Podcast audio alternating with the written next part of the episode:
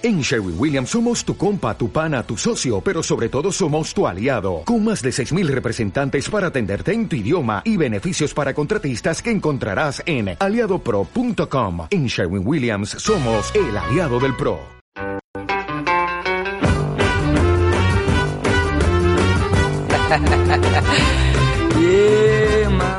Señoras y señores, hemos volvido. Sí, he, volvi he volvido, no puedo ser tan cara de raja. Eh, he volvido a las canchas, volví por un rato de la previa, pero usted, usted sabe que la previa es cosa de ver un par de películas y ponerse a hablar estupideces. Amigos míos, ha vuelto José Tomás Fernández Padilla, arroba José Tomás FP. Y perdóname que me, que me, que me presente a mí mismo, pero últimamente el señor Nicolás y el señor eh, Gabriel han usufructuado de mi imagen. Bienvenido, Nico Cerda, arroba Nico Cerda. ¿Cómo está, amigo mío? ¿Cómo le ha ido? Bienvenido para hoy, capítulo número 24. Oye, agradezco tu presentación porque yo no te conozco, entonces al no conocerte es, bueno es bueno que te presentes para saber con quién estoy hablando, porque como, como fiel eh, eh, compatriota, fiel, fiel seguidor de este podcast, eh, y junto con el señor Jano ZZ que hemos seguido de aquí hasta la muerte, como, como fieles, no como, como su persona que mm, no, de verdad hasta olvidó, había olvidado su cara. Mire, Tonka Tomisic una vez dijo, las excusas no se televisan, señor. Y en ese caso voy a guardar silencio y cayó como anillo al dedo mi presentación entonces. Soy yo, amigos míos, el nuevo panelista de Cine Bendito del podcast. Me llamo Angelo Quesada y vengo a demostrarles que no sé nada de cine. Y no, mentira, un abrazo gigante para Angelo Quesada, un gran amigo de Valparaíso y de alrededores, de Tobalaba, el Beto Tobalaba, por ahí un par de, un par de cuadras. ¿Amigo tuyo? Sí, sí, la verdad que sí, después de tantos años de bullying, eh, no voy a decir quién le hacía a quién, pero somos grandes amigos, grandes parentescos, un abrazo gigante para él y para su hermosa familia, amigos, sí, sí, sí. Oiga, usted lo ponga cara como que estoy siendo irónico, ¿ah? Porque estoy siendo verdadero amigo mío. Dile nomás, amigo. Oiga, eh... Le doy la bienvenida. Sí, Usted creó, abandonó y adoptó.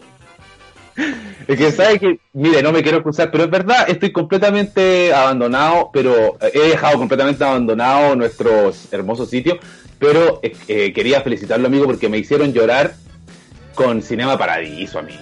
¿Hicimos llorar? Sí, hermoso, hermoso podcast para que la gente lo revise en nuestro Spotify, en nuestro Instagram, en nuestros, todas nuestras redes sociales. ¿Cómo está usted, amigo, hoy día que nos volvemos a abrir por fin para eh, desmenuzar un peliculón. ¿Cómo viene? Sí, yo hoy día estoy muy bien. Eh, una tarde-noche cálida, bonita, eh, como usted. y sí, lo de hoy es un, pelu es un peliculón de aquellos, de aquellos. Hoy día, en nuestro capítulo número 24 de Cine Bendito, estaremos hablando, pimponeando, debatiendo de Once Upon a Time in Hollywood. Espectacular. Oiga, ¿y sabe qué? A mí me entusiasma mucho que sea esta película porque hay mucha gente fanática de Tarantino, fanática del cine, que no le gustó, amigo mío. Sí, amigo, sí, eso, es muy cierto. Yo, yo, en principio, cuando la fui a ver al cine, fui con la mejor expectativa, como siempre, ta, ta, ta. Me siento y yo creo que, que, que, que arroje la primera piedra el que no encontró la primera hora, quizás un poco lenta y hasta tediosa. Cuénteme más o menos qué le pasa con esta primera hora, qué le falta con esta primera hora, en esta primera impresión que nos cuenta. Después nos cuenta cómo se va desarrollando esa segunda o tercera. A ver. Venía con muchas expectativas porque yo, Los Ocho Más Odiados, la película que la precede, eh, no me gustó para nada. A título personal, para mí es la, la película más débil que tiene Tarantino. Igualmente para eh, Y entonces tenía muchas expectativas para, primero, porque siempre sabemos que, bueno, que es su novena o décima película, dependiendo de Kill Bill cuántas películas la tomamos, que era su última película. No, que es la última película de Tarantino, que él dijo que en la número 10 se retiraba del cine, iba a hacer otras cosas. Entonces, pa, pa, pa, pa, pa. También se habló de que era una oda hacia el cine, era la película más íntima, más personal de Tarantino. Entonces, claro, había mucho, muchos datitos de que quizá esta película iba a ser algo muy grande. En base a eso, la expectativa claramente era alta. A mí no me decepcionó. No. Si, si hablamos la peor, puta regular, creo que pasado el programa lo podríamos debatir un poco más, pero para mí es una muy buena película. Sí, y ¿sabe qué? Quiero detenerme un poco en lo que dice usted acerca de, la, de, que este tipo a mí me pone muy nervioso porque dice una cosa, después dice otra. En algunos créditos sale que eh, la se es presentada como su novena película, entonces uno se queda con eso y eh, lamentablemente empieza a ficcionar para atrás cuál es la primera, cuál es la segunda, la tercera, cuánto vale Kill Bill.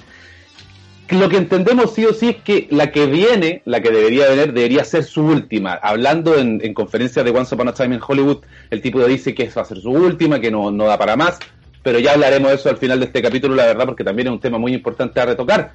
Eh, esta primera hora, Nicolás, que podríamos eh, eh, llamar como el primer acto que de 2 horas 40, si mal no me equivoco, 2 horas 30. No se acuerda, 2 horas 40. Perfecto. Oiga, ¿en qué parte usted marca esta primera hora? Pero usted sabe que no era, no era esa elaboración. No, porque tiene un corte, tiene un corte de 4 horas y media esta película cuatro horas y media. Imagínese. Entonces, ¿qué pasó con esto? ¿Cómo? ¿Cómo? ¿No será un poquito mucho, señor? Exacto, es un poquito demasiado. Por lo mismo, él dijo que, esperando una plataforma de streaming, iba a estrenar esta película como miniseries. Y dar ah. su corte final. ¿Sabe que me recordé lo que usted dijo recién, que, que, que, que antes del estreno habían demasiados datitos, demasiadas cositas que nos hacían pensar en esto, en esto otro, y yo creo que esto le juega, eh, ya abriendo un poco los fuegos, los juegos, los fuegos, esto le, le, juega un poco en contra ¿Fuego porque... fuego? no, sé, sabe que lo dije bien, pero dudé, amigo, no sé qué, pasa. Oiga, es que me cambié de casa, como usted era amigo, me cambié de casa, así como el tema están todas las cajas aquí en el suelo. Oiga, eh, entonces aquellos que son muy fanáticos que se deleitaron con Pulp Fiction, con Bastardo sin Gloria, después vino eh, Django Unchained, después viene los, Ocho más odiados, como usted dice, yo también lo digo, no es su mejor película, creo que las expectativas ahí sí que estaban altas por la calidad de reparto que tenía. Y acá es donde ocurre el engaño, amigo mío. Creo que la gente nuevamente, y pasa con muchos directores, que se sientan a ver una película o una historia que creen que va a ser del mismo universo. Todos juegan siempre con que Tarantino tiene un universo donde saca toda su historia. Pero creo que, esta película. Exactamente, esta película es distinta. Esta película se presenta como Tarantino lo, lo dice en las conferencias, como una novela que él escribe siendo pensando en una historia y no pensando en nuevamente ocupar las mismas herramientas que ocupa siempre. Y yo creo que tiene que ver con un tema artístico que te, te cansáis, se te acaban las herramientas y tratáis de buscar otros caminos. Allá, cerca está el caso de Fincher con Mank, que ya la vamos a comentar, amigo mío. ¿La vio? La vi, señor. La vi. Ya, después, después hablamos. Pero sabe que no puedo, no puedo comentarla de nuevo porque la gente de la previa ya la comentó. Exacto. Sí, señor, la comentó y no digamos nada. Continúa. No, pero como le decía, eh, las expectativas eran muy altas. Cuando usted me habla de esta primera hora que fue, que es un poco tediosa, ¿a qué se refiere usted, Nicolás Cerda? ¿Qué es lo que cree usted que le, le podríamos haber sacado de esta hora? Mira, lo que, lo que, lo que mucha gente siempre hace alarde de Tarantino son sus diálogos, son los monólogos. Eh, y yo creo que por lo mismo a mí los ocho más odiados no me gustó tanto, porque fue abusivo. Eran diálogos interminables y creo que muchas veces innecesarios y que no avanzaban con la historia. Lo que me pasa con esta película es que quizás, sin desmerecer eh, la, la parte de la interpretación, creo que hay diálogos que también son muy numerosos creo que hay diálogos que perfectamente se pueden sacar. Eh, y eso no te afecta el, el, transcurso o el desarrollo de la historia. Hay planos que visualmente son hermosos, son puta, son, no puedo decir nada, estéticamente, la composición, la luz, el arte, son perfectos. perfecto. Pero son muy largos. Es muy ambiciosa esta película. Eso es lo que me pasa que le pasa algo a usted con una de las primeras escenas que tiene que ver cuando vemos los créditos iniciales, donde conocemos nuestros personajes, pero bien, bien, bien por encima.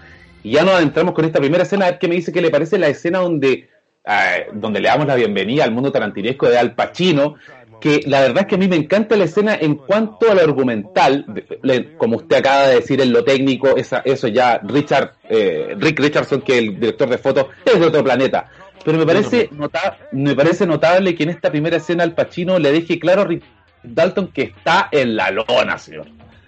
¿Qué le parece a usted esta escena? ¿La habría dejado? ¿Le saca, le sobra? ¿Por dónde va la mano? No, yo creo que esa escena es perfecta. E, e, es el diálogo, es el diálogo introductorio que te cae cajón claramente, quizás muy extenso, Pero creo, creo que va, creo que va, es perfecto. Usted sabe que este, este personaje lo hizo Tarantino y el diálogo para Al Pacino y nadie más que para Al Pacino. No, esa Ese personaje, eso, esto es para Al Pacino. Y el único que lo puede interpretar eres tú, Al. Así le dijo, oye Al, esto lo hice para ti. Y eso fue, eso es para Al Pacino, no era para chucha, para nadie más. Oiga, qué nota. Pero qué, qué lujazo, señor, que te escriban, que te armen una escena. Bueno, Al Pacino de otro planeta, así que el resultado iba a ser el mejor. Eh, luego la película avanza. y lo que pasa es que me pongo a pensar en lo que usted nos propone que tiene que ver con esta primera hora, que puede ser un poco más lenta, pero quizás tiene que ver con eh, la cantidad de personajes y situaciones que, que ocurren. Después de esta escena, Brad Pitt y Leonardo DiCaprio eh, tienen un, un- un- una pequeña o sea, bruto donde el señor DiCaprio eh, le gana el sentimentalismo eh, sabiendo que está en lo malo. ¿Y sabe qué, amigo mío? Ahí hay un momento donde, donde nue- nuevamente, después de tantas películas buenas que ha hecho DiCaprio, me doy cuenta del talento de este tipo. Porque es una escena donde DiCaprio sale del restaurante, Brad Pitt le pregunta, ¿qué te pasó? ¿Qué te dijo? Y DiCaprio se pone a llorar. Y amigo mío, llora como llora, pero que llora ese hombre, está pero afectado de verdad, señor. Es que lo que le dijo Al Pacino es la verdad, y la verdad duele. Entonces él claramente se siente afectado, sabe que su carrera está en decadencia, sabe que la tele ya no va más, y sabe que la única forma de poder triunfar es en largometraje y nada más que nada menos que irse al Spaghetti Western, irse a Italia, donde tiene que interpretar cosas. Dato, ¿usted sabe por qué se llama Once Upon a Time? O, sea, lo que todos creemos, amigo, que son las películas de Sergio Leone, pero me imagino que usted me va a decir otra cosa. Don Sergio Leone, que es el director número uno en la cabecera de Quentin Tarantino, hizo dos películas, Once Upon a Time in the. West y Once Upon a Time in America. Ah, perfecto. Entonces ¿Usted eso, eso dijo... ¿Cómo? ¿Vio alguna de esas usted? Solamente in America, Once Upon a Time in America. Cortita. Cuénteme qué me estaba diciendo. Sí. Entonces a raíz de eso, eh, dijo, este es mi honor al señor Sergio Leone y le tengo que poner Once Upon a Time in Hollywood. Haciendo alusión a su, a su director de cabecera y a su regalito a Hollywood, a su regalito al cine. Él la compara, y muchos lo comparan con lo que es para Guillermo del Toro, Shape of the Water, que es el regalo de Hollywood, y lo que es para Alfonso Cuarón Roma, que también es la visión de él, de, la, de lo como él, de cómo ellos ven el cine. Mire, aquí quiero que nos detengamos porque aquí es donde vamos a poder explicar en detalle a aquellos que no les gusta la película y querían ver al, al teniente Aldo Rain, que querían ver nuevamente a, Frank- a- a Landa, que querían ver a Pulp Fiction. Tarantino, como bien dice Nicolás, es la visión de un niño viviendo en pleno Hollywood, donde fue, de hecho Tarantino contaba en una entrevista que eh, las ra- los autos andaban en las calles de Los Ángeles con la radio a todo dar porque era la única manera de escuchar música. No es Sí, un señor. tema de que él lo ocupa para musicalizar, sino que tiene que ver con su propia experiencia. Y ahí es donde nosotros la unimos de una comparación que Tarantino mismo hace, de que es su versión de Roma, por así decirlo. Cuarón crea su familia, crea su, crea su casa, crea su vida. Tarantino crea su contexto, crea su, su, su- la, la jungla donde él vivía. Y creo que es muy coherente pensar en un antes y un después de 1969, cuando ocurren estos trágicos crímenes de, de la muerte de Sharon Tate, sus dos amigos, y el, el guaguito para amigo, que no es poco El decirlo. Ocho meses, amigo. Entonces creo que cuando uno... Eh, ocho meses, amigo.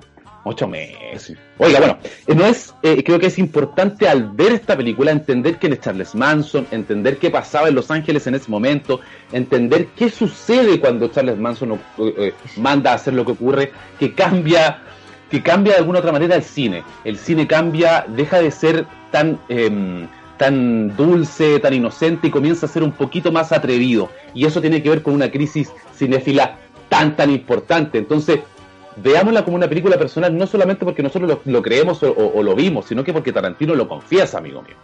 Claro, claro, sí es así. Eh, aparte, eh, solamente un datito, el morbo también. El morbo de que las películas de Tarantino son violentas, queremos ver chocolate, quere- queremos ver muerte, sangre explícita. Y si te- a eso te unen de que está eh, la muerte de Sharon Tate en la historia, de que está eh, uno de los asesinos eh, intelectuales seriales más grandes en la historia, Charles Manson. Entonces, chucha, es uno más uno, esto es, es una ecuación perfecta, le damos y, y es, es una ecuación perfecta, como lo digo. Sí, es que sabe lo que pasa es que completamente, me parece que la película cuando presentamos a Polanski, cuando presentamos a Sharon Tate, que son, los presentamos de hecho como los vecinos de Rick Dalton, ya entendemos y creo, Nicolás, que, bueno, hay un suceso bien importante que ocurre en Cannes, cuando la, logra presentar en Cannes Tarantino, una periodista francesa le pregunta por qué Sharon Tate tiene tan poco diálogo, a lo cual Tarantino simplemente responde que no va a responder esa tesis que, que la siguiente pregunta. Y sabe que yo me puse a pensar cuando vi la película después de 10 veces, que Shannon Tate es la carnada, amigo amigo. Creo que como espectadores, cuando sabemos lo que pasa con ella en esa época, estamos pendientes de dónde está, qué va a pasar. Tarantino juega con nosotros con eso. ¿Por qué está en el cine? Porque quizás pensamos que va a aparecer alguien por detrás. Yo creo que Shannon Tate es la carnada de una historia que no se detiene, pero que ella está viviendo como se da el lujo de pasar al cine, pues amigo. ¿De qué estamos hablando? Yo creo, yo creo que esto es lo más lindo porque eh, no tenemos hasta la última escena cuando recién hay una interacción con los personajes principales y Sharon Tate. Brad Pitt cuando está mostrando su abdomen perfecto a sus cincuenta y tantos años, ojalá llegáramos así. Eh, él visualiza a Sharon Tate, eh, vemos a Charles Manson por, primera vez, pero los personajes principales no interactúan con Polanski o con Sharon Tate. y ojo, ojo, que también hay mucha gente que no tenía por qué saber lo que, pasó, lo que pasó realmente hay mucha gente que no sabe, o sabe quién es Charles Manson, pero no sabe los asesinatos de la familia, de la familia Manson, de estos hippies, eh, y, de lo que le pasó en la residencia Polanski a Sharon Tate, con lo que tú bien tú dices, a tres, amigos, a tres amigos y la muerte de ella. Entonces muchos esperábamos de cómo Tarantino le daba vuelta a la historia y nos demostraba esta hueá. Y esta carnada que tú dices, claro, tú a cada momento estás esperando, claro, Veamos a, Charles Manson con Sharon Tate. Vemos que en algún minuto va a pescar esta carnada. ¿En qué momento pasa toda esta weá? Esa tensión que nos pueden dejar es va cronológicamente con la historia de los personajes y con lo que va eh, pasando con los asesinatos de la familia Manson. Sí, es que sabe que amigo, ahí está el truco que, que, estamos eh, hablando de que claro, puede ser un poco engañoso como dice usted, que se entiende que hay mucha gente que no tiene por qué saber y quizás eligió la película en el momento sabiendo que era de Tarantino. Eh, y sí, y puede ser que no te guste por eso, pero sí, pero nuevamente que yo creo que acá en, Cine Bendito el podcast es una premisa. Las películas hay que verlas más de una vez. Si usted ve Once Upon a Time en Hollywood por segunda vez, ya va a tener el recorrido de entender que esto lo que sucedió con los Manson y todo. Entonces, sí, yo, yo entiendo a aquellos que dicen que es mala porque, de hecho, ¿sabe quién no le gustó mucho? a, Chaleco López, así que lo invito a que escuche el programa, ojalá que no esté escuchando, obviamente. Pero Chaleco López es un amargo, no, no, no, no puedo. Pero amigo, con mucho cariño. Amigo, un fiel, un fiel seguidor, un fiel seguidor. Entonces yo creo que, bueno, don Roberto va a decir que ya sabía lo que había pasado, pero yo creo que no, yo creo que, yo creo que ese es el truco, que puede ser jugado de manera positiva o de manera negativa. Creo, amigo, que nos salvamos, nos saltamos a una parte muy pequeñita que yo sé la que Sí, yo se la quería recalcar. Mire, son dos partes. A ver si puedo alcanzar a retomar lo que usted también quería retomar. Me encanta, me encanta, me encanta. Pero no es mi escena favorita. Me encanta, amigo mío, cuando Cliff Booth se va a su casa en el auto, amigo mío, después de esta primera jornada, bueno, después de la reunión con Al Pacino. Amigo, es que me encanta el recorrido Los Ángeles, la música como va cambiando, me gusta que Brad Pitt maneje, me gusta, me encanta, me encanta, pero me acuerdo del momento que la vi, quedé pero completamente para adentro porque me encantó, amigo. Fue un pedazo de, de pega, de trabajo para la producción, de que todo el paseo... Los, ¿Ah? ¿Por qué, amigo mío? Para, para que el paseo de la fama de Hollywood, que todas las pancartas y toda la luminaria se cambiara para los 60 mucha gente no, no lo iba a hacer, no quería, no quería, no quería, hasta que llegaron a consenso y luego de eso, terminado la filmación, la gente, los locatarios no querían cambiar la tipografía, no quería cambiar la, no, la iluminación, querían que eso se mantuviera, porque le dio más vida, le dio más vida a la época de apogeo del cine. Entonces, claro, eh, una, nuevamente una carnada, la tiraron y picaron, pero con eso, claro, tú lo dices, eh, vemos a Cliff que es un es el, el, el doble y lo vemos manejando el auto, un convertible de acá para allá sin ningún problema, esquivando auto. Llega a su casa un remolque, vemos a su perrita, eh, soltero o, viudo o asesino. Y no y, y, nos muestran ese mundo muy íntimo, muy íntimo de Cliff. Ese mundo, amigo mío, para allá iba esta segunda parte. Es que nuevamente, amigo, nosotros demostramos que somos hechos el uno para el otro y que Gabriel está sobrando. En fin, cuando llegan a este remolque, amigo mío, ¿sabe qué me, sabe que me, me puse a pensar cuando la vi, después la vi varias veces? que claro, Tarantino nos muestra en este mundo pequeñito de Cliff muy, muy eh, solamente de él. Y, pero vemos, amigos, que el tipo es fanático de la televisión, tiene TV guía por todos lados, póster por todos lados. De hecho, cuando entra a la casa, la televisión está encendida. Vive al lado de autocinema. Vive al lado, ah, exactamente, pues señor. Y sabe que me hace pensar en algo, en que la relación de Cliff con Rick puede ser una relación que esté basada en el interés, ya que Rick es el, es el protagonista y él es el doble. Pero el, el trabajo, y aquí es donde tú entiendes que Tarantino es un tremendo guionista. El entender que Cliff es fanático de la televisión, que conoce el mundo de la televisión, tiene que ver con que Cliff se acerca a Rick con ese primer fin de conocer, no sé, pues como si usted, amigo, tuviese la oportunidad de trabajar con Guillermo del Toro. Su primera impresión va a ser eh, aprender de él, eh, admirarlo, escucharlo, saber qué es lo que va a hacer mañana. Pero con el tiempo esta relación de Rick y, Cliff se convierte en amistad y la creo. Eso es lo que me pasa, que les creo. Creo que hay un, hay un vínculo, que no hay una diferencia quién es mejor o quién es peor. De hecho, Rick es sumamente inseguro, un tema que Cliff tiene completamente manejado. Por eso, amigo, me parece que ese momento es notable de que entendemos que la relación de estos dos no tiene que ver con eh, un azar, sino que tiene que ver con amigos que se encuentran en el mundo, pues, amigo mío. Amistades indestructibles como la tuya y la mía, amigo. Oiga, ¿cuántos años ya como... Mira, como 12 años, amigo, qué wea. Yo creo que son como 11. Ay, amigo, por la cresta, después entonces, oiga, entonces, da, digo de nuevo entonces, oiga, entonces, después de, podríamos nombrar como el final de este primer acto cuando Shannon Tate se va a la, a la, a la mansión Manson, no sé qué, a la, no. La mansión Playboy, amigo. Amigo, estoy enredado con los nombres. Mansión Playboy real. No, ya, Sí, señor, es la mansión Playboy. Ah, pero oiga, dicen por ahí que eh, yo había escuchado de verdad lo contrario, pero usted, amigo, el que tiene la verdad y así, oiga, espectacular. Lo es, señor, lo es, es la mansión Playboy. Sí, señor, lo es, lo es, lo es.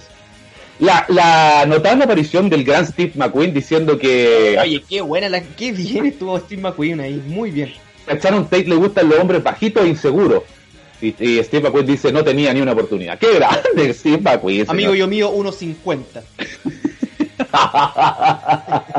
Oiga, eh, ¿usted, ¿usted sabe algunos datitos de Sharon Tate? Muy poco, amigo, muy poco. Bueno, Roman Polanski no... Tarantino no habló en ningún momento con Roman Polanski para hacer esta película. No. No, nada, nada, nada. Con la única persona que habló es con la hermana de Sharon Tate, su hermana menor. Ah. Hermana que pues. apenas, apenas escuchó a la, apenas oyó, escuchó la interpretación de Margot Robbie, se puso a llorar. Porque ah. dijo que era, era escuchar a, a Sharon Tate. Oh, qué eh, tremendo. Junto con esto, la hermana, no recuerdo el nombre, le pasó muchas joyas de Sharon Tate. Y Margot Robbie ocupa todas esas joyas que eran de la época de ella y, la, y la, utiliza. Em, le preguntaron a, Tarantino que nosotros somos unos favorecidos por estar en la misma época que Margot Robbie.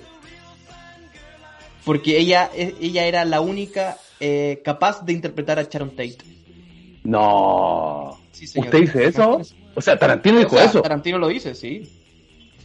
Es que sabe que Shannon Tate, o sea, perdón, eh, Margot Robbie, y de verdad, de verdad, no es solamente una cara bonita. Puede que sea, de hecho, eh, en mi impresión, junto a, Jennifer Lawrence, yo creo que son de, de las actrices más hermosas, aparte del gran talento.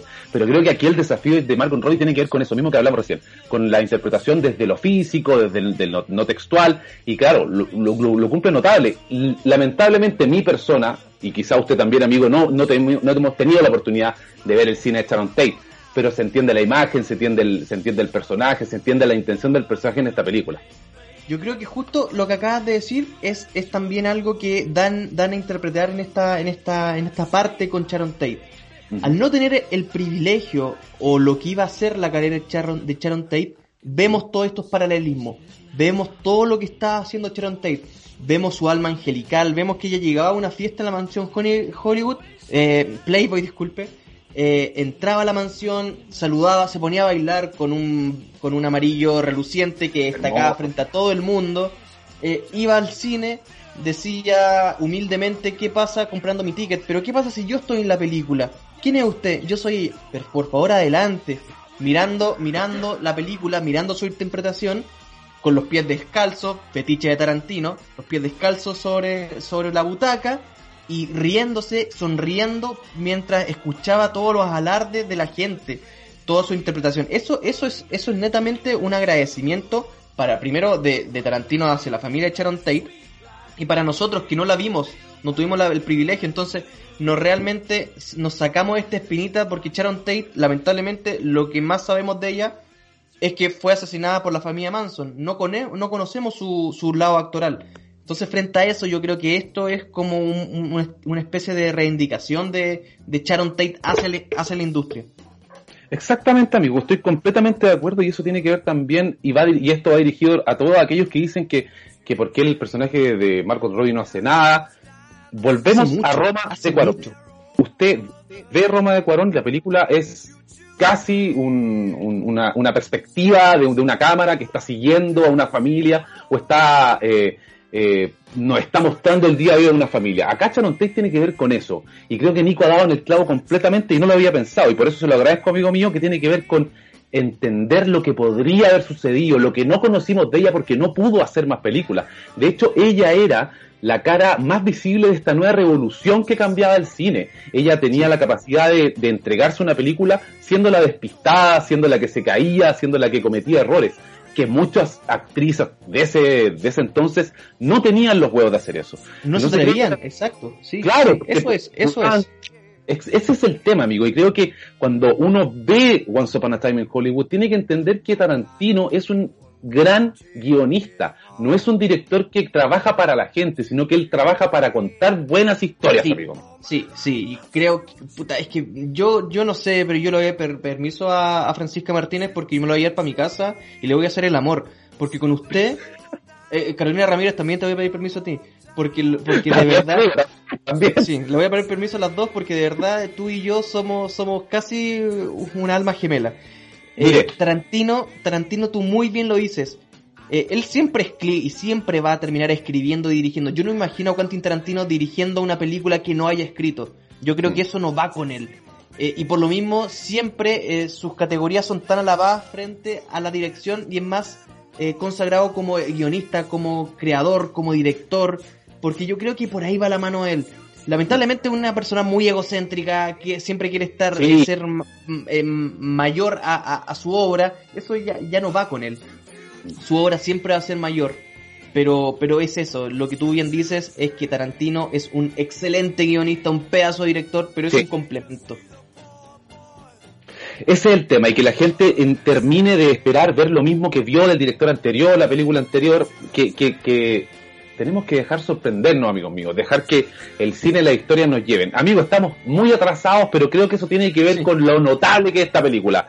Eh, la película, terminando este primer acto, volvemos y aquí se empiezan a separar un poco las historias. Y el primer carril que vamos a tocar es el de don Leonardo DiCaprio, de Rick Dalton, que va a trabajar en esta nueva, nueva serie que se llama, no me acuerdo el nombre, pero va como el nuevo gran villano que lo viste en un villano, un western, sí exactamente. Y tiene una escena que es notable con una pequeña actriz que, que exactamente, que le da a DiCaprio nuevamente, igual que al Pacino, le hace ver su realidad, le hace ver que tiene que, pero aquí Trudy comete, o más bien dicho, le das, le hace el favor a, DiCaprio de hacerle entender que tiene que jugar con talento, de que, de hecho, cuando la niña le dice a mí no, me gusta que me llamen por el personaje aquí en el set, creo que es el aliado que le hace a DiCaprio entender que el tipo todavía tiene, tiene cancha, amigo mío.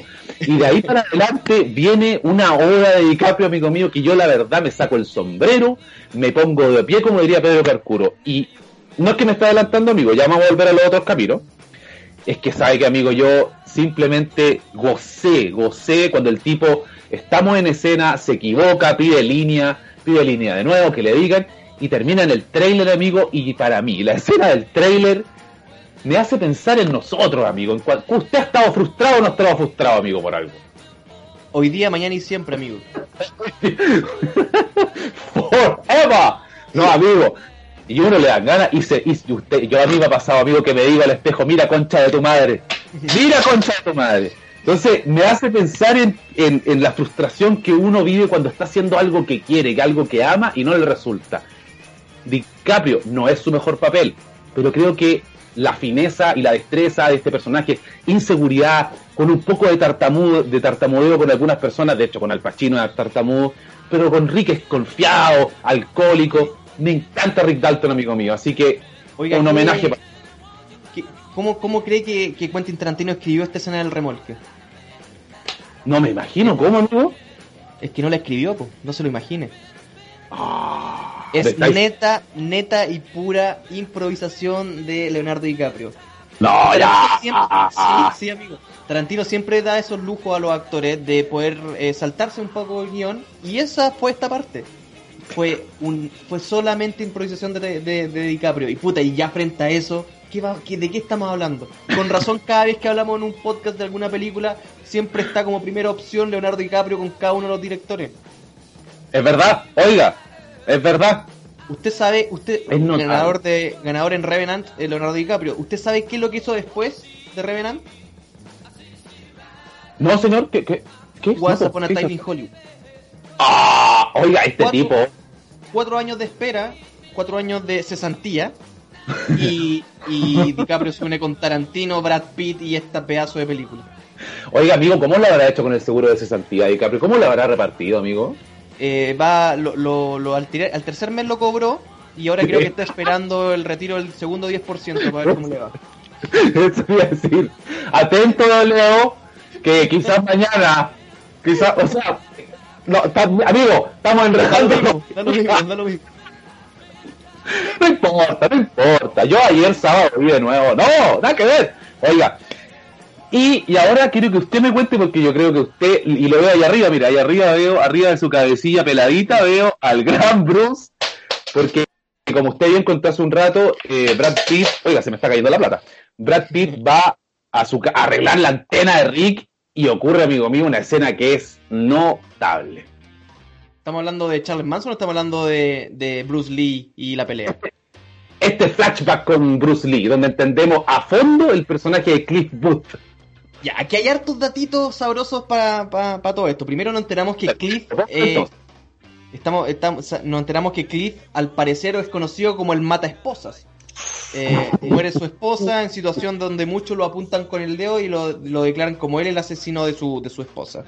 Ve- ve- vemos un pequeño flashback y vemos en el yate donde está hablando con, con su señora, al parecer un poco china, pero ahí queda y interpretación de cada uno qué es lo que pasa ahí. Exacto. Y vemos y vemos a nada más ni a nada menos que el gran ícono de las artes marciales del cine oriental y hollywoodense, Bruce Lee. Bruce Lee Qué grande, señor. su familia eh, no estuvo en estuvo en total desacuerdo con esta interpretación, lo encontraron un tipo soberbio, que él no es así, jamás lo fue, no, no, no, no, no, y hasta el grito en el cielo cuando lo vieron. Dato, usted vio que está Kurt Russell acá, ¿cierto? Sí, señor. Toda la narración de Kurt Russell es la narración, la voz de Kurt Russell es la, la narración de la película. También vemos a una, a una pequeña, no, una niña rubia, después que se sacan la chucha entre los dos, donde claramente Cliff le gana a Bruce Lee en una Sí, pelea. señor. Sí, señor. Vemos a una chica donde le dice, eh, paren, ¿qué estás haciendo? Destruiste mi auto. Ella es una doble de acción. Ella es la Ya. doble de acción de Uma Thurman en Kill Bill, ganadora de muchos premios. Y junto con Kurt Russell interpretaron Death Proof, una película de género, de género terror de Quentin Tarantino, Verdad. donde todas las escenas están hechas sin dobles porque ella es la protagonista. Entonces todas las escenas de acción son de ella misma, arriba del auto. Entonces esto es otro regalito que se da y un, y un regalito a los dobles de acción dándole estos roles, mostrando de que ellos están hechos y derechos para hacer todas estas cosas. No solamente son dobles de cuerpo o dobles de acción, sino que son actores. Sí, mu- muy, muy, de hecho, gran homenaje que hay que hacer, amigo mío. Y claro, Once Upon a Time lo hace, notable. Y, Mire, no tenía idea. De- me acuerdo de ella, creo que se llama Kirsten, no me acuerdo el nombre. Pero sí, No, es la doble de, de Kill Bill, amigo, se pasó. Oiga, usted, usted se hace, ti- tiene la pura cara de inocente, amigo, de inocente, no dije otra cosa. Amigo, ¿Veis? que con, Ta- con Tarantino a mí me pasan muchas cosas y esto, este universo que usted hablaba de Quentin Tarantino eh, lo llevamos a flor de piel. Es más, ¿usted recuerda los nombres de los de los de los italianos en Bastardos sin Gloria? A ver, deje- no me acuerdo, voy a probar. Eh, lo- lo- no, no, voy a decir, voy a, voy a decir la origami, amigo, nada que ver, eso no existe. Antonio Margarete. Margareto, perfecto, ya, Margareto. ¿Cuál otro? Enzo Gorliomi, ¿se acuerdan? Eh, eso, señor, sí, sí, Enzo señor. Gorliomi está en esta película. Ah, ya empezó, ya, amigo. A ver, ¿qué va a inventar? La voy a dejar ahí y sigamos, después lo retomamos. ¿Para que lleguemos para allá, dice usted? Sí, Ya, perfecto. Entonces, Nicolás nos, está. ¿Me va a contar algo más de lo- el- Bueno, ya sabemos que le gana a Bruce Lee de manera justa y, viol- y violenta. Sí, le voy a dar otro dato más. A ver. El, el auto de, de Leonardo DiCaprio Ya, sí, lo tengo, lo tengo. es, es, es de Michael Madsden. ¿Usted conoce a Michael Madsden? Sí, pues señor. De hecho, sale una pequeña aparición en esta película. Muy bien lo que acaba de decir. Esta es la única película en la que actúa Michael Madsen junto con Quentin Tarantino y no muere. Oiga, pero cuéntele a la gente cuál es, cuál es, quién es Michael Madsen, en qué otras películas y qué personaje ha hecho, pues, señor. Amigo, amigo, amigo, Michael Madsen es el señor... No, no es el señor Blanco. En Pulp Fiction es... eh, No, en Pulp Fiction no. no. No, disculpe. En Pulp Fiction es el hermano de John Travolta. Ah, usted no sabía eso. No, amigo, no ¿Usted sabía. sabe que son hermanos? Perros de la calle y Pulp Fiction. Ah, usted dice, ah, perfecto. No sale en Pulp Fiction, pero el personaje de Michael Madsen es hermano de John Travolta, el personaje de Pulp Fiction. Sí, pues amigo. No tenía idea, no tenía idea, amigo. Son, son, son, son hermanos, son hermanos. Gran universo, universo tarantinesco. Bueno, Michael Madsen que ha, apare- ha estado en Perros de la Calle, eh, Kill Bill. El hermano de Bill. eh, Exacto, el hermano de Bill. Em, eh, los ocho más odiados. Los temas odiados. Once Y acá sale como acá sale como parte del, del universo de Body Law Exacto, con exacto. J.K. Sí, señor. Sí, señor. Bueno, eso quería decir. Así que, así que el autito gigante, este, convert- no, no, no, no, no, la verdad es que no sé el nombre. Cadillac. Eso del típico auto gringo gigante es del señor Max. Oiga, para ahorrarse plata, pues, señor, para ahorrarse plata. Obvio, obvio, señor. Oiga. Ese, cari- ese cariñito se lo hizo porque en una declaración Michael dijo que Tarantino siempre me mata en sus películas. Estoy aburrido de morir en las películas de Quentin Tarantino. Quentin le dijo, ah, ah, ah, ven para acá, toma esto. Y no murió, amigo. Listo, pues, señor. Listo. Paralelo a Bruce Lee, paralelo a, al, al, al, al, al gran, a la gran actuación de, de, de Jake, de, de Rick Dalton. Ya retocamos y hablamos cuando Sharon Tate va al cine, eh, la vemos en esta, en esta pequeña tarde de, de. Pero luego pasamos a lo que viene con la película que tiene que ver con que se, se le ofrece a Rick de manera más eh, directa y ya más eh, seria, Al Pacino le, le, le- le ofrece irse a Italia, grabar estos western y la película toma un, un- un momento bien, bien heavy porque Tarantino pocas veces ha hecho esto y creo que es bueno recalcarlo. Once Upon a Time in Hollywood no es una película que se maneje por capítulos, que por lo general y casi quizás en todas sus películas, amigo mío, si usted me puede eh, aclarar eso, no me acuerdo Jackie Brown, la verdad, pero en casi todas las películas de Tarantino está eh, separada por capítulos no necesariamente cronológicos, pero aquí, aquí la película se maneja como una historia. Esto, esto esta primera, de estas primeras dos horas o de una hora y media ocurre en dos días, un- dos días y medio, pero luego pasan seis meses, que son los seis meses que Brad Pitt, el personaje de Brad Pitt y el personaje de Leonardo DiCaprio, pasan grabando películas en Italia para volver y darle vida a este último acto, amigo mío. ¿Usted recuerda que, me- que le había dicho que Enzo Corleone salía en acá, o no? Sí, Una de las inventar, peli- porque yo no... Una de, las peli una de las películas que hizo en Italia en el Spaghetti Western está Ah. dirigida por Enzo Corleone, señor. Pon la cresta este gallo siempre, me caga, weón. Amigo, ¿de dónde saca usted? lo dice, lo dice, lo dice, lo dice. En los afiches, cuando escuchamos la voz donde dicen este santo, este, este salto temporal y que estuvo, eh, estuvo mucho tiempo en Italia, dicen todas las películas que estuvieron rodando y esta película dirigida por este personaje, estaban ahí. Nicolás Cerda, señoras y señores, el dato preciso, la fuente segura, así que usted, ¿cómo no va a escuchar a Cine Bendito el podcast capítulo 94, 24, 23, 22, 20, 21, 22, no sé, oiga, pero, eh, y aquí hay algo que me hace, me, me hace mucho, me hace sentir un poquito eh, como con sentimentalismo, amigo, porque vuelven de, de Italia, vuelven de haber grabado estas películas western, sin antes haber conversado. Y hay una escena que es hermosa, de hecho, cuando conversan, que es una escena muy cortita cuando Rick le dice a Cliff que ya no pueden trabajar juntos, amigo. Le dice que no pueden seguir trabajando juntos, le dicen que ya esto llegó hasta un camino, sobre todo porque Rick se casa y tiene que comenzar su... O sea, o, tiene una novia. ¿Qué me dice usted? No, mi tema es quién es la, la, novia. Ah, usted. Vamos para allá, vamos para allá. Y usted me va a responder porque esa mina yo nunca la vi. En fin, me parece muy bonita esa escena. ¿Sabe por qué, amigo mío? Porque los dos están vestidos igual, amigo. Sí. sí, señor, sí, señor. Sí, señor. Es muy bonito, señor.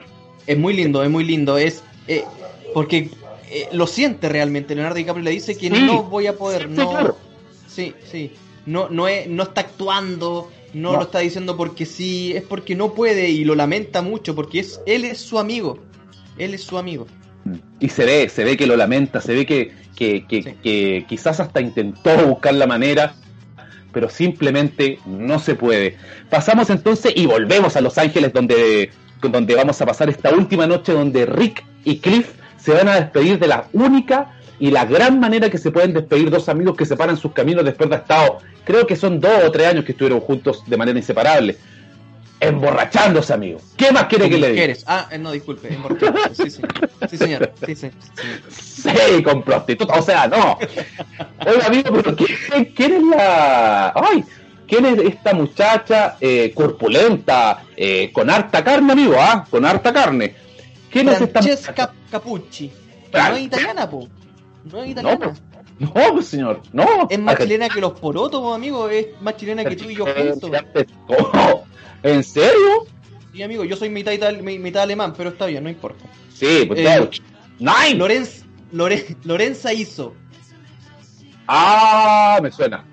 Me, suena, me suena de, de unas películas mamometanas, ¿no, amigo? Lorenza hizo eh, eh, que estuvo casada con Eli Roth, con pinche de. de, de un director chileno. de Quentin Tarantino. Ah. Sí, sí. Y con Pincher y Rod también de un director chileno. Exacto. Que no lo vamos a nombrar. De hecho, ¿quién, quién es, quién es eh, asqueroso? Detestable. Lorenza hizo que. ¿Quién es Roth, amigo? Cuéntale a la gente qué papel, qué gran papel hizo Lee Roth, pues señor, para que la gente lo ubique en la cabeza.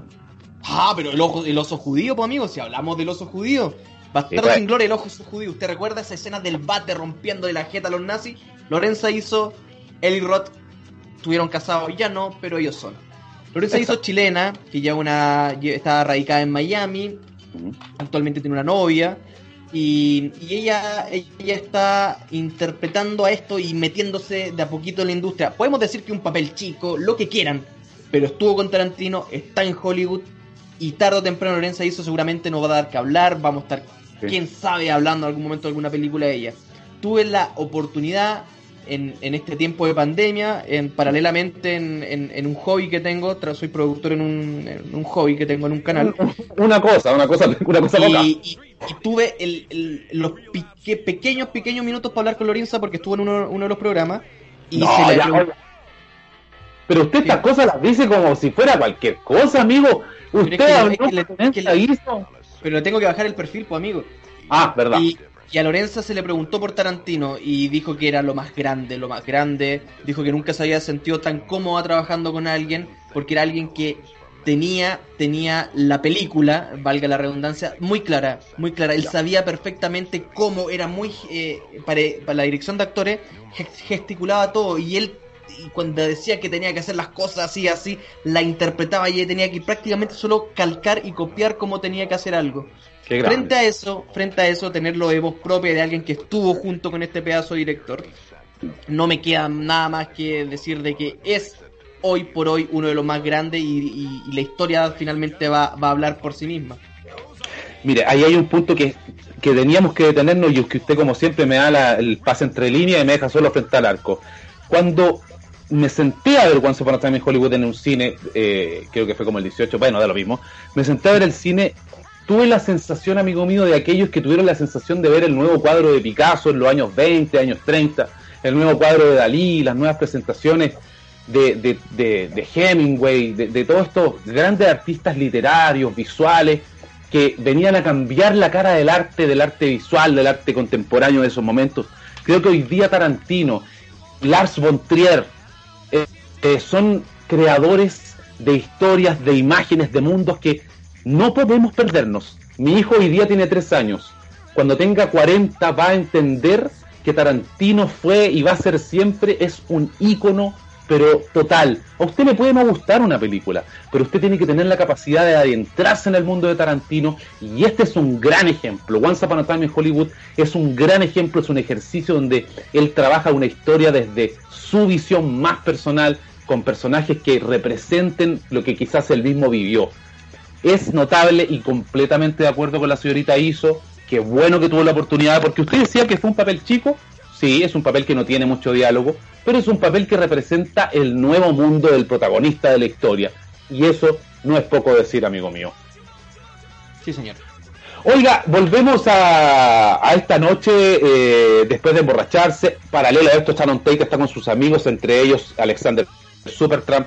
Están eh, tomándose una cosita, comida mexicana. Aquellos cinéfilos van a entender la talla y vuelven a la casa y acá donde aparecen los, el séquito de Charles Manson para venir a matar a Sharon Tate.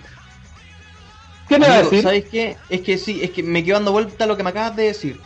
Eh, porque me quedo, me quedo dando vuelta mucho lo que tú decías sobre los capítulos de Tarantino, de que quizás esta película no está eh, por un texto de cabecera con un capítulo, pero sí está acompañada con fechas y días. Y eso yo creo que lo reemplaza, porque lo que conocemos la historia de Charles Manson, sabemos que Sharon Tate fue asesinada el, el, 9 de agosto. Entonces todos estamos esperando a que llegara esa fecha.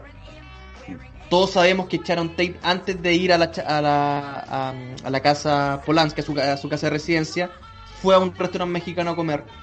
Entonces, eso, eso, era Muy buena aclaración, amigo. Verdad. Exacto. Entonces todos estamos esperando esto hasta que vemos que ponen que es el 8, eh, el 9 de agosto y vemos que inmediatamente ya sabemos qué va a pasar ahí. Eso quería decir. Ah, es que sabe que amigo, excelente que lo haya dicho porque creo que retomar nuevamente el sentir de, de, los, de los trágicos eventos del señor Manson. Mm. Acá en Chile hay un evento que marca a nuestra generación, sobre todo a nuestra generación, que es el golpe militar de 1973. Los trágicos eventos de Manson marcan pero completo a Estados Unidos. O sea, todo el mundo sabe, sabe cuando estaba viendo Once Upon a Time en Hollywood, los gringos, que habían comido en un, restaurante mexicano, como dice usted. Entonces, claro, aquí Tarantino comienza a jugar con esta tensión. Vemos la guata gigante de Sharon Tate. O sea, ¿Qué más quiere que le diga? De Tarantino juega con eso, con que va a pasar, no va a pasar, quién viene, quién no viene. Y este sé bueno, hay una escena que la encuentro notable, que es cuando eh, DiCaprio sale más borracho que, que, que más, borracho que Jan Lowe saliendo de la fiesta de Duoc 2011 Sporting Villa del Mar. Ubico el personaje, continúe. bueno, y lo enfrenta, y yo pensé, amigo, que le iban a poner el tunazo, que ahí, ahí se nos acababa de Ritalton, señor. Pero no. Pensábamos que pasaba eso, sí. Pero Tarantino de nuevo juega con nosotros. El Tarantino de siempre lo mata, lo atropella, lo quema. En este caso no, el tipo sale con la bati, con la ¿cómo se llama esta máquina gigante para esa, esa weá de para hacer licuado con la, la gente. Mira, ahí abajo está comentando Jano ZZ el nombre, nos dice imbéciles, dígale el nombre. Licuador, amigo, licuador, bueno, en fin, me puso muy nervioso, pero pasamos rápidamente hasta que los muchachos, el séquito de, de Manson entra a la casa, eh, Cliff Booth está bajo la influencia de un cigarro con ácido, que usted me va a contar una cosita de ese cigarro, señor, que la gente tiene que saber. Sí, le vamos a contar dos cositas. En, en, la familia Manson que va, van cuatro una, dos, cinco personas. Sí. De las cinco personas, o no, cuatro, cuatro personas. Cuatro, cuatro. Van cuatro personas, pero de las cuatro, una se arrepiente. Sí, señor, qué notable jugada aquella. ¿Usted sabe quién es, quién es la que se arrepiente? La que se arrepiente, pues señor, que una actriz. La que se pues, arrepiente es la hija de Uma Thurman y la hija de Kevin Bacon, la que estuvo en Stranger Things. Sí, señor. Oiga, ¿es verdad, señor? Amigo, pero si ella es, pues. Voy a tener que cambiar los lentes, amigo, porque ¿qué me pasa? Ella es, amigo. Entonces ella agarra rajas, se va en el auto y los deja cagando. Se van estos, se quedan. Se quedan. Vemos futuro ahí. Vemos futuro allá. Texas y no me acuerdo cómo se llama la otra. Bueno. La, no me acuerdo tampoco. Se quedan estos tres y eh, Cliff va a sacar a su perrito, se toma uno de estos cigarritos que eran verdecitos, tenía ácido, que le compró por unos 50 centavos a una hippie. Que esa hippie nosotros la vimos hace muchos años atrás en Kill Bill Volumen 2. Ella es Vivi, la hija de eh, Bill con eh, Beatriz Kiddo. Vivi, de Beatriz, B, de Bill, Vivi, así se llamaba, sí señor. Esto tendrá que ver con el fanatismo de Tarantino en Hollywood, de, traer estos datos, de, usar estos recursos. Sí, claro que sí, claro que sí. Es muy, es muy de Hitchcock, eh, lo ocupa Chamalán, lo ocupa Tarantino, eh, lo ocupa Peter Jackson. Eh, sí, estos, es verdad. Estos, cameos lo van a hacer y van a seguir haciendo. Y para la gente con datos más nerd, más ñoña, para nosotros es un gusto. Oh, conozco a este weón, ¿quién es esta? Son datos, son easter eggs que siempre nos van a gustar. Señor, son, es la sal y pimienta, señor, si las grandes historias tienen que tener esos detalles. Bueno, la película se acaba cuando... Cuando eh, en este acto final, este violento acto final, Brad Pitt, eh, bajo la influencia de la droga, hace recagar a los al séquito de Manson con la ayuda de Candy, se llama la perrita, ¿cierto? ¿O no, amigo? Sí, sí. Oiga, qué tremenda escena. Pero a mí lo que más me gusta, señor, es que paralelo a esto, Rick Dalton está tomándose un copetengue con música en los oídos en la piscinita, amigo. Qué bien, amigo mío, a ti así, ¿ah? Así te quiero ver a ti a tu piscinita, audífonos con el, con el gran. Eh, se me olvidó el nombre, amigo. ¿Qué gran qué? Se me olvidó el nombre. Nano amigo mío, Nano Su cervecita, amigo. Oiga. Y que a la catombe, amigo, sale la, la, la, la, señorita que sale por la ventana, se cae al agua, y como no podía pasar y que nada esperaba, Rick Dalton saca el fueguito, amigo, saca el fueguito, y ahí por fin reconocemos a Quentin Tarantino. Digan lo que digan, que es tediosa, como lo dije en un principio, que queríamos más acción, que era muy larga, interminable, toda la weá, pero con estos minutos finales se compensan. Díganme ¿quién, quién no, quién no se tapó la cara o cerró los ojos y dijo, oh, cuando le estaban tomando la cabeza a la pelirroja y se la azotaban contra el, contra el teléfono. ¿Quién no hizo alguna weá? Weón, pero es que eh, eso es Tarantino, ese es el gore, la, la, la, sangre que queremos ver, la violencia explícita que por muchos no, no siempre nos cautivó. Creo que eh, eh, es el... Lo más lindo de esto es que todos sabíamos que esos weones tenían que morir. Porque esos sí. le cagaron la vida a Sharon Tate y, sus amigos. Entonces, creo que es la forma más eh, grotesca de mostrar la, la revancha, la, la, la justicia, vuelta de mano. Justicia, sí, señor. Batman no lo haría porque Batman no mata, pero el resto, el resto sí, sí. Lo hizo Cliff, el perro le pescó las gónadas y las trituró, en la China le, le, le rompieron la cara completa. Y, después eh, Leonardo DiCaprio con el lanzallamas la hizo pico chicharrones y se metió al agua y pa, pa la historia. Hay un, hay un detalle muy, muy, muy nerd, de hecho, cuando Cliff va a arreglar la antena y se mete a este cuadro a sacar las herramientas, usted puede observar en un plano muy, muy, muy cortito el lanzallamas, amigo. Sí, sí, siempre estuvo, sí. Bueno, en fin, amigo mío, la película llega a su fin cuando matan a estos tipos. Eh, lamentablemente, Cliff sufre una herida más o menos importante, pero es llevado a la clínica más cercana, Tabancura creo que fue llevado, porque no había pagado el seguro de la clínica alemana. Entonces, eh, ahí, ahí, amigo, ahí Leonardo DiCaprio le dice algo muy bonito a Cliff. Le dijo, Cliff, oh, qué hermoso, señor. Eres un muy buen amigo. I'm trying. Y qué grande, que, que, que sabe que ahí volvemos a lo mismo. Y sabe que usted me habla de la base, de la esencia de una película, y acá la base y la esencia de esta película es la amistad, amigo mío. Ocurre en un contexto histórico cinematográfico completamente relevante, pero la amistad sigue siendo la notable. Amigo mío, ¡ay! Que me, tengo que tomar un tecito. Cuénteme, porque no, hoy día no toma el tiempo. Oiga, amigo mío, su momento favorito de la película. Amigos, pero es que, se saltó la, el clímax. El clímax es cuando eh, Leonardo va a la casa de Sharon Tate, conoce a su amigo y le dice que lo conocen, que siempre tuviste estar con nosotros. Yo le dije a Sharon y a Polanski que fueran a tu casa porque vimos todas tus películas. ¿Con qué lo quemaste? Con el lanzallamas de tu película. ¡Oh, qué increíble! Sí la vi, va, va, va. Finalmente es un queque para allá, un queque para allá. Eh, era, era idolatría pura en ambos. Vemos finalmente que estos universos paralelos se cruzan. Sharon Tate está viva. La muestran desde un plano desde amplio que, que la vemos con su guatita. Nada pasó. La, er, la reivindicación de, de, esto, todo lo que, lo que pasó Sharon Tate, todo lo que pasó Hollywood, todo lo que pasó la industria, se fue al carajo gracias a esta gran película de Quentin Tarantino.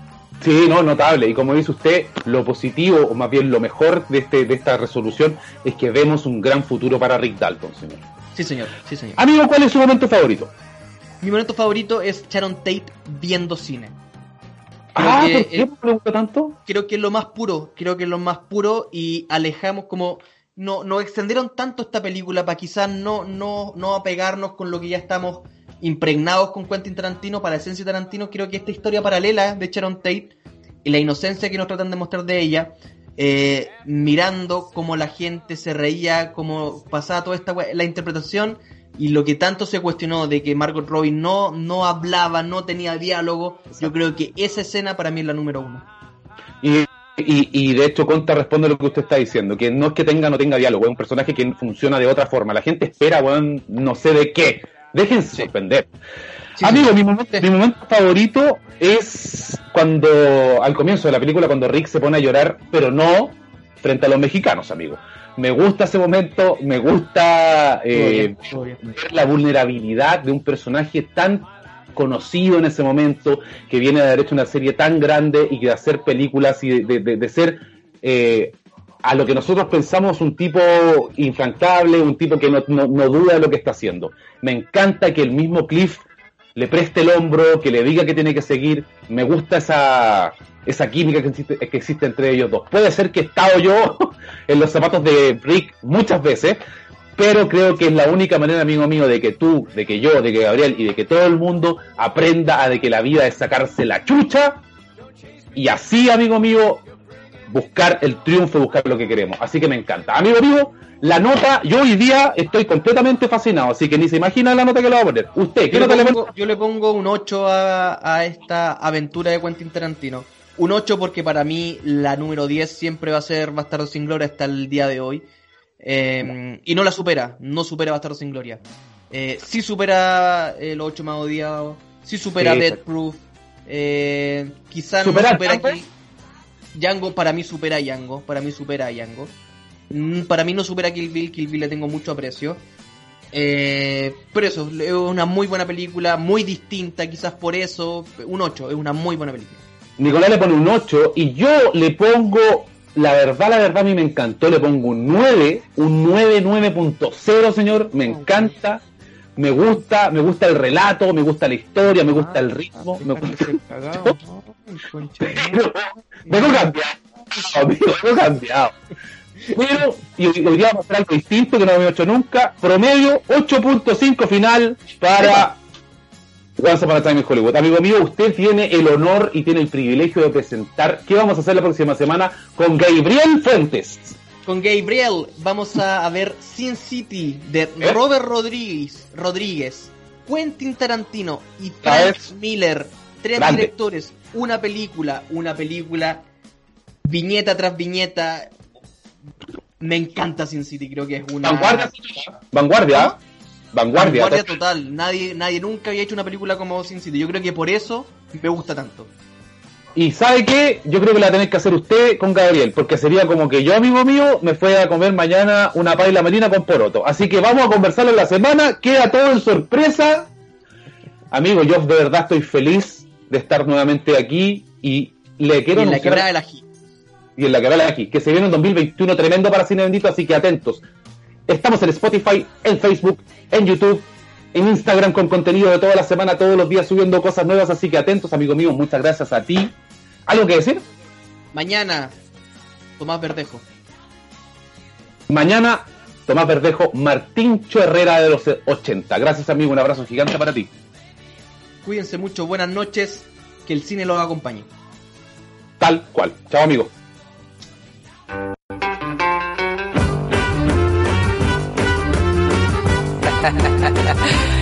yeah, mama.